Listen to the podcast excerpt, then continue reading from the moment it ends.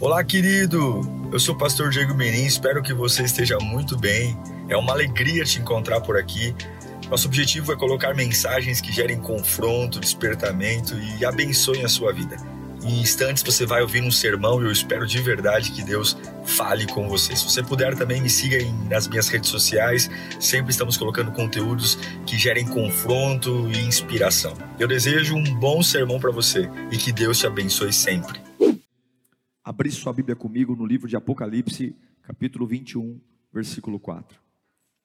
Satanás, ele é especialista em dizer que algumas coisas que Deus criou são ruins. Por exemplo, preguei recentemente a respeito da mansidão, e nós ouvimos claramente que a pessoa mansa, na conotação que temos hoje, é uma pessoa enganada. Chamam aquele que é traído de manso. Ah, um Posso usar a expressão feia aqui? Você é um corno manso, desculpa a expressão, mas para você entender rapidamente o que eu estou falando. Infelizmente, a palavra mansidão, Satanás desvirtuou. E ser manso não é algo vergonhoso. Ser manso é uma bênção. Ser manso é um privilégio. E eu queria falar hoje sobre o choro. A bênção do choro. Pastor, a bênção do choro. Como assim a bênção do choro? Eu aprendi que chorar é sinônimo de fraqueza. Eu aprendi que chorar é sinônimo de feminilidade. Que pessoas fortes, maduras, não choram. Vamos aprender isso. Eu espero que o Senhor fale com você fortemente. Apocalipse 21, 4 diz: E Deus limpará nós vamos colocar no GC o versículo para você. Isso. E ele enxugará dos seus olhos toda lágrima. Não haverá mais morte, nem tristeza, nem choro, nem dor, pois a antiga ordem já passou. Fala conosco, Senhor, nessa noite. Não é só um culto, é o nosso encontro. Queremos ouvir essa palavra como se fosse a última palavra que ouviríamos na vida porque nós não temos o amanhã, só temos o agora. Daqui a pouco vamos encerrar o jejum de Daniel. Foram 21 dias de batalhas, mas agora é hora de te ouvir. Feliz é aquele que te ouve. Feliz é aquele que não anda segundo o conselho dos ímpios, que não se assenta à roda de escarnecedores, mas é aquele que antes tem o seu prazer na lei do Senhor. Em nome de Jesus. A Bíblia ensina que há tempo determinado para todas as coisas. Para todas as coisas debaixo do céu há um tempo determinado. Há o tempo de nascer, há o tempo de morrer, há o tempo de falar, há o tempo de calar, há o tempo de plantar, de colher, ao tempo da alegria, ao tempo da tristeza, e também ao tempo de sorrir e o tempo de chorar. Pastor, há um tempo para chorar? Sim, há um tempo para chorar. A gente não gosta de falar sobre isso. Quando nós lemos Apocalipse 21, 4, dizendo que Deus limpará dos nossos olhos toda lágrima e não haverá mais morte, Apocalipse anuncia o fim do choro. Mas o fim do choro não é agora. O fim do choro é quando estivermos morando com Deus. Só lá o tempo de chorar vai acabar. Só quando finalmente estivermos na glória com o Pai, onde não haverá mais morte, mais dor, mais pranto, onde as antigas coisas foram passadas ou se passaram, finalmente aí Ele vai enxugar as lágrimas, e eu nunca mais vou chorar. Mas esse tempo de não chorar ainda não chegou. O tempo de enxugar as lágrimas e não chorar mais ainda não chegou. Ainda estamos no tempo do choro. O choro faz parte da nossa vida, sim ou não? Claro que sim. Outros menos, outros mais, outros muito. Alguns choram por tudo, outros durões choram raramente, mas mesmo sem derramar lágrimas, a alma chora, o espírito chora. Alguns que têm um coração como pedra, nunca nem se viram chorando, mas todo homem chora. Toda mulher chora. E quando que a gente chora? Nós choramos quando sentimos a necessidade. E diante da necessidade, nossas emoções gritam. E sejam circunstâncias positivas ou negativas, circunstâncias que mexem com as nossas emoções, sejam as mais felizes, nós choramos, e sejam as mais cruéis e sanguinárias, nós também choramos. O choro faz parte, o choro é a expressão mais nítida da alma, o choro é a expressão mais nítida que tua alma está viva. Mas o que, que o diabo fez conosco? O que, que o diabo colocou na cabeça do homem? Que chorar é um ato de fraqueza, que chorar é um ato inadmissível. A gente vê uma pessoa chorando e a primeira reação que nós temos é repreendê-la. Pare de chorar. Não chore, porque nós não suportamos ver alguém chorando.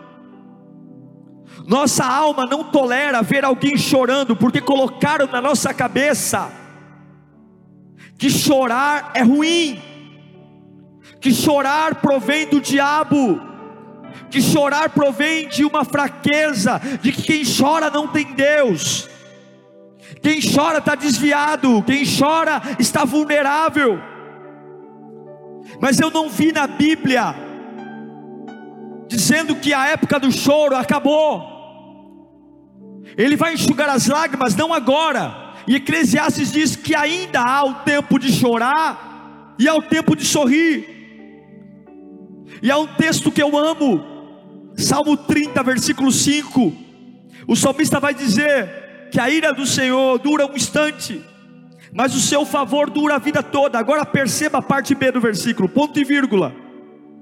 O choro, ele pode persistir uma noite, o choro pode persistir uma noite, não importa a classe social, você vai chorar. Não importa se teu pai e tua mãe te bateram muito e você se tornou uma pessoa carrancuda, problema seu. O choro faz parte. O choro dura uma noite, mas a alegria irrompe pela manhã. O que, que o salmista está dizendo? Que todo homem chora mas você deve chorar com uma palavra no seu coração. Uma palavra que para muitos só está em poemas e histórias de princesa. Uma palavra que só está em músicas românticas. O salmista está dizendo: o choro virá e vai durar talvez até uma noite. Mas chore com uma esperança. Esse é o problema. Por que, que o choro para nós virou algo pecaminoso? Por que, que o choro para nós virou algo terrível? E eu sinto Deus aqui falando com muitas pessoas, muitas pessoas que estão sufocadas, sufocadas porque não tem mais o direito de expressar o que sente. Por que, que o choro virou algo demonizado? Porque Satanás roubou de nós a esperança. Por que, que eu passo uma noite inteira chorando e não morro? Porque eu tenho uma esperança que a alegria virá pela manhã. Não é chorar por chorar, não é chorar para lavar a alma na autodepressão, não é chorar porque tenho pena de mim, é chorar para dizer: alma, vai lá, põe para fora o que você está sentindo. Alma, se expresse Expresse o quanto você está triste, o quanto você está com medo, o quanto você está agoniada.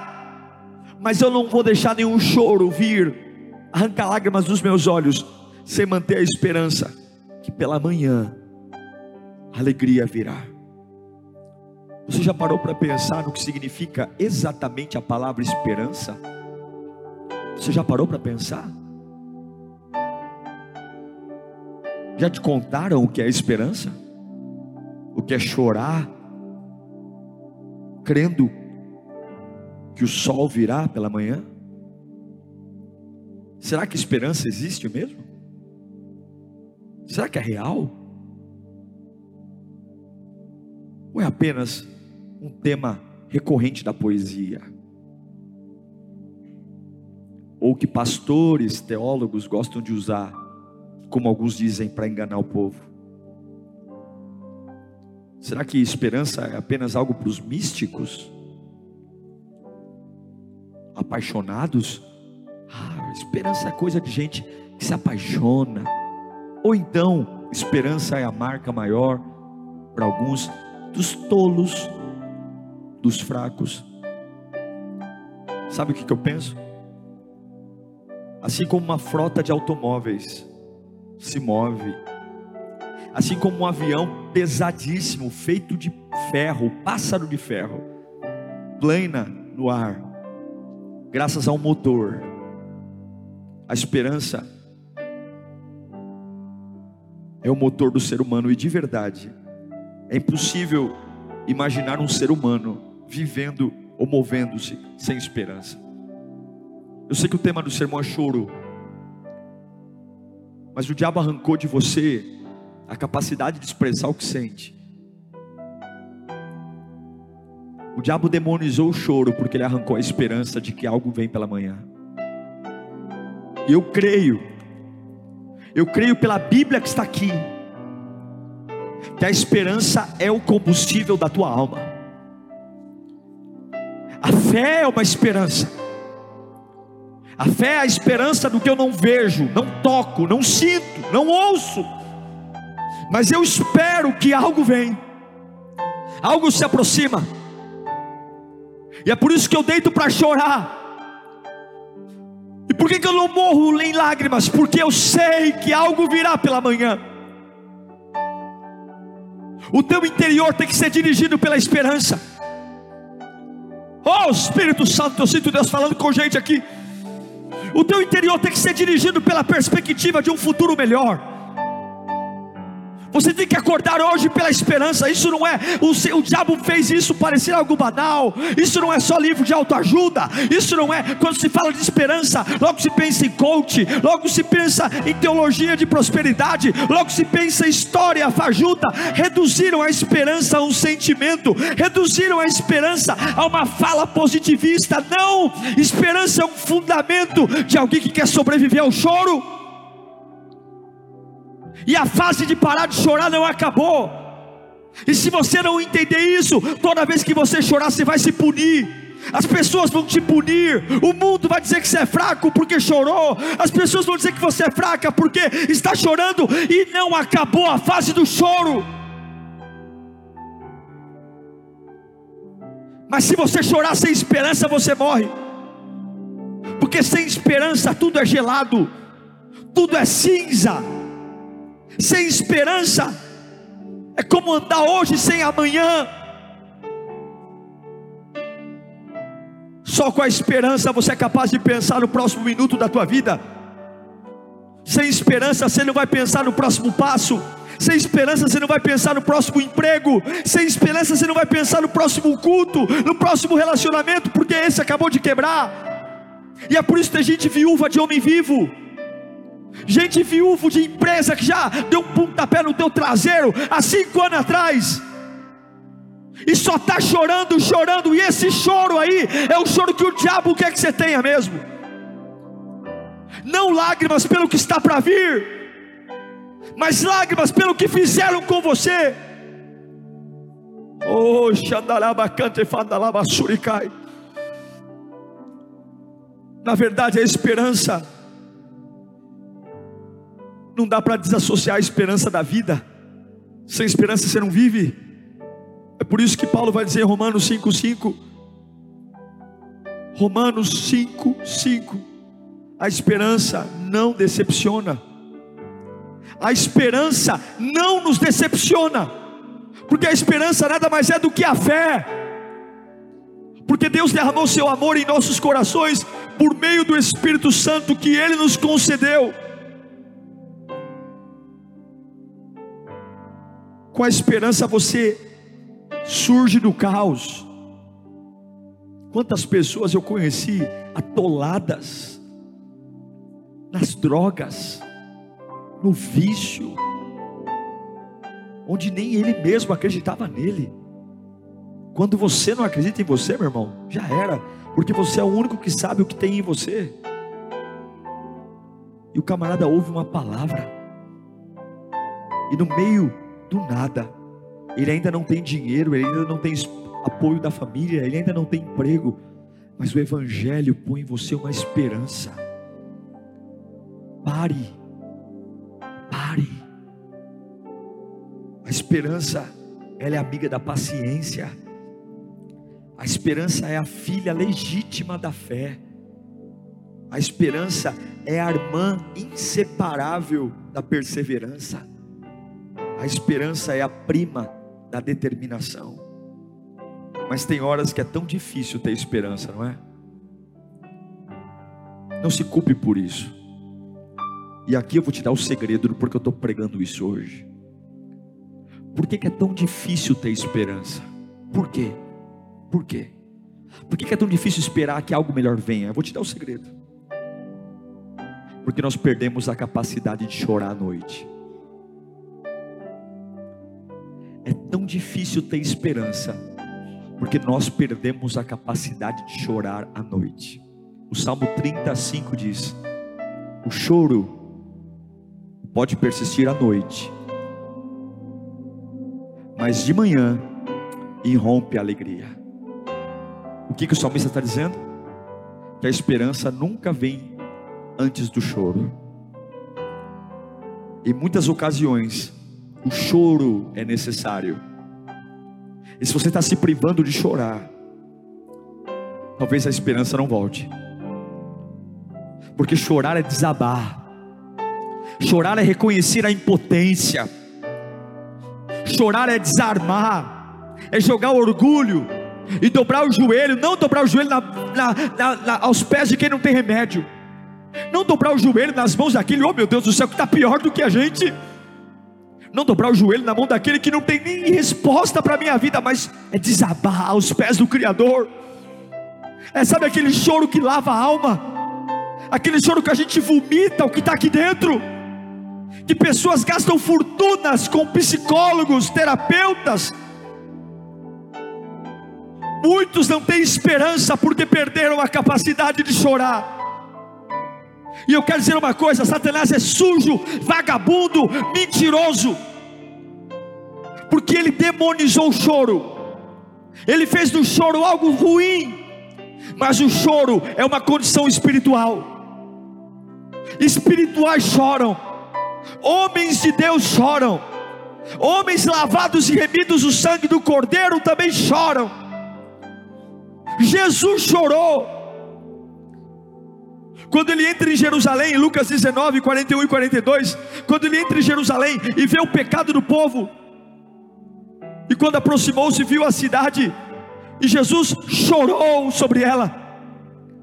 Jesus chorou, porque chorar faz parte de uma vida espiritual. Ele chorou porque viu a incredulidade, mas ele chorou, e depois de chorar, ele não se rendeu ao que viu, ele avançou corajosamente porque o choro diante de Deus sempre traz esperança. Se você não chorar diante de Deus, a esperança não vem. Jesus chorou diante da morte do amigo Lázaro. Ele não teve vergonha, ele é Deus, o Filho de Deus, a segunda pessoa da Trindade. Ele vê Lázaro morto, as irmãs chorando, e mesmo ele sabendo que ia ressuscitar, porque ele sabe tudo, mas ele chora, porque ele não vai segurar a emoção, porque a esperança vem depois do choro. Ei, você que é durão aí na queda, ei, você que bate no peito dizendo: Eu nunca choro, eu não sinto fraqueza, eu posso tudo, pode nada. Ei, vermezinho de Jacó, não pode nada. E é por isso que a projetar o futuro é tanto, tão difícil, porque você ainda está sem vulnerabilidades. Em João 11:35, o que que o Rei dos Reis fez? O que que o Pai das Luzes fez? Aquilo que para mim e para você o diabo tem dito que é pecado, que é fraqueza, engole o choro, para com isso, levanta. Jesus chorou. Se Jesus chorou, por que, que você não pode chorar? É por isso que o diabo está te enroscando numa teia de fiar. Que quando você chora, você perde o controle. Quando você chora, as tuas emoções saem das tuas mãos. O choro é a expressão da alma que vive um cenário que não pode controlar, ou uma alegria que não controla, ou uma tristeza que não controla. Sabe quando você ganha um presente muito, muito relevante, você chora, porque você não estava preparado para receber aquele presentão. E sabe quando você recebe um golpe que você também não estava preparado, você também chora. E graças ao choro vem a esperança. Jesus chorou quando Lázaro morreu. Mas logo depois de Lázaro morrer, Jesus chorou. O que, que o choro de Jesus trouxe? João 11, 41, parte B. Logo ele foi para o túmulo e falou: Tirem a pedra. E a esperança veio. A alegria veio pela manhã, porque Lázaro ressuscitou. Ana chorou, meu Deus do céu. Ana entrou no templo e chorou porque era estéreo, porque era odiada pela outra esposa do, de, de, de Eucana, a Penina a odiava, porque a outra tinha filhos e ela não tinha, porque estava humilhada, ela não fez cara de ruim, ela não fez cara de toda poderosa, ela não fez macumba, ela não foi fazer trabalho, despacho no, no, na praia, ela não foi servir outros deuses, ela foi para a igreja chorar. A religião não estava preparada para o choro dela, mas Deus a ouviu. E o choro dela, que para o sacerdote era um choro de uma pinguça, de uma mulher alcoolizada, foi o choro que tocou o coração de Deus. E Deus deu a ela Samuel naquele dia, porque depois do choro vem a esperança. Quando foi que você chorou pela empresa que está falindo? Quando foi que você chorou pelos teus filhos que estão nas drogas? Quando foi que você parou de bater o murro na mesa e foi chorar? Mostrar para Deus que aquilo que está dando errado te importa, vai chorar não é fraqueza, não. Se Jesus chorou, se Ana chorou, Neemias chorou, quando ele ouve que os muros estão no chão. Ele é um copeiro, ele não tem dinheiro, ele nunca pegou uma colher de pedreiro, ele nunca fez uma massa de cimento, ele nunca colocou bloco em cima de outro, mas quando ele ouve que a sua terra natal está destruída, ele vai chorar. Ei, escute, não deixe o diabo roubar de você a capacidade de chorar. Chore, chore, mas chore no lugar certo, porque depois do choro vem a esperança. O choro pode durar uma noite, mas o dia não acaba, no, não começa no choro, a alegria vem pela manhã. Paulo serviu ao Senhor com lágrimas, ele enfrentou as provações com lágrimas, chorou, o homem que perseguia cristão, matava cristão, chorou, chorou. Atos 20, 19, Atos 24, 31. Você tem vários versículos aqui que depois eu posso te passar. Ah, Paulo era um chorão. Paulo escreve à igreja de Corinto, que está passando por uma aflição tão grande, ele escreve a carta chorando. Em 2 Coríntios 2,4 está muito claro que ele chora. Pedro chora arrependido porque negou Jesus três vezes. O choro faz parte. Pedro chora quando Jesus o questiona por três vezes se ele o ama. Mas depois do terceiro choro, na terceira pergunta, Jesus disse: Levanta e apacenta as minhas ovelhas. Não perca a capacidade de chorar. Não perca a capacidade de dizer para Deus o que te importa. Você pode ter 70 anos. Se você está infértil como Ana, infértil na vida profissional, infértil na vida emocional, o choro nos desmonta. O choro joga nossas resistências por terra. Todo mundo que chora depois de chorar, sente a alma lavada. porque as lágrimas são águas que lavam as nossas emoções. E o tempo de chorar ainda não acabou. Mas é mais fácil desistir do que chorar. É mais fácil assumir a incompetência do que chorar. É mais fácil dizer que eu não aguento do que chorar. O Salmo 126, versículo 6, diz que há um prêmio para quem chora. Aquele que sai chorando, enquanto lança a semente. Aquele que chora enquanto planta. Ei, Satanás é sujo. Chorar não é fraqueza, não. Aquele que chora enquanto trabalha, aquele que chora enquanto adora, aquele que chora enquanto cuida dos filhos, aquele que chora e lava a alma enquanto precisa, voltará com esperança, voltará com cantos de alegria, trazendo seus feixes, as suas colheitas. Eu quero repreender na tua mente agora toda a voz que diz que chorar é algo demoníaco, que chorar é algo para fracos, para tolos, que é para poesias, que é para músicas românticas, que é coisa de coaching, que é coisa de teoria positivista, que é pensamento positivo. Não, chorar faz parte de uma vida cristã. Jesus chorou, Paulo chorou, Pedro chorou, Ana chorou, Neemias chorou, e nenhum deles ficou sem esperança depois do choro. Depois do choro de Jesus, Lázaro ressuscitou. Depois do choro de Jesus no Getsemane, ele ressuscitou no domingo pela manhã. Depois do choro de Neemias, ele fez em 52 dias o que não foi feito em 150 anos. Depois do choro de Ana, o ventre dela foi aberto e ela gerou o maior profeta do Antigo Testamento. Depois do choro de Paulo, ele se transformou no maior escritor e maior missionário do Novo Testamento e no maior propagador do Evangelho de todos os tempos. E eu profetizo que depois do seu choro, o choro que não é fraqueza, o choro que não é tolice, é apenas reconhecer que há uma fase de colocar diante do altar do meu Deus o que eu não posso fazer, de colocar diante do altar do meu Deus o que eu não alcanço. Depois desse choro, eu declaro que virá esperança, porque o choro faz parte da vida cristã, mas a esperança é o combustível que vai te manter de pé, renovado, para enfrentar tudo que está à sua frente.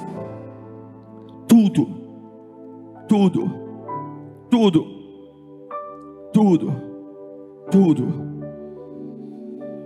tudo. O choro pode durar uma noite, mas a alegria vem pela manhã. Talvez você não tenha esperança, porque você ainda não se submeteu à noite do choro.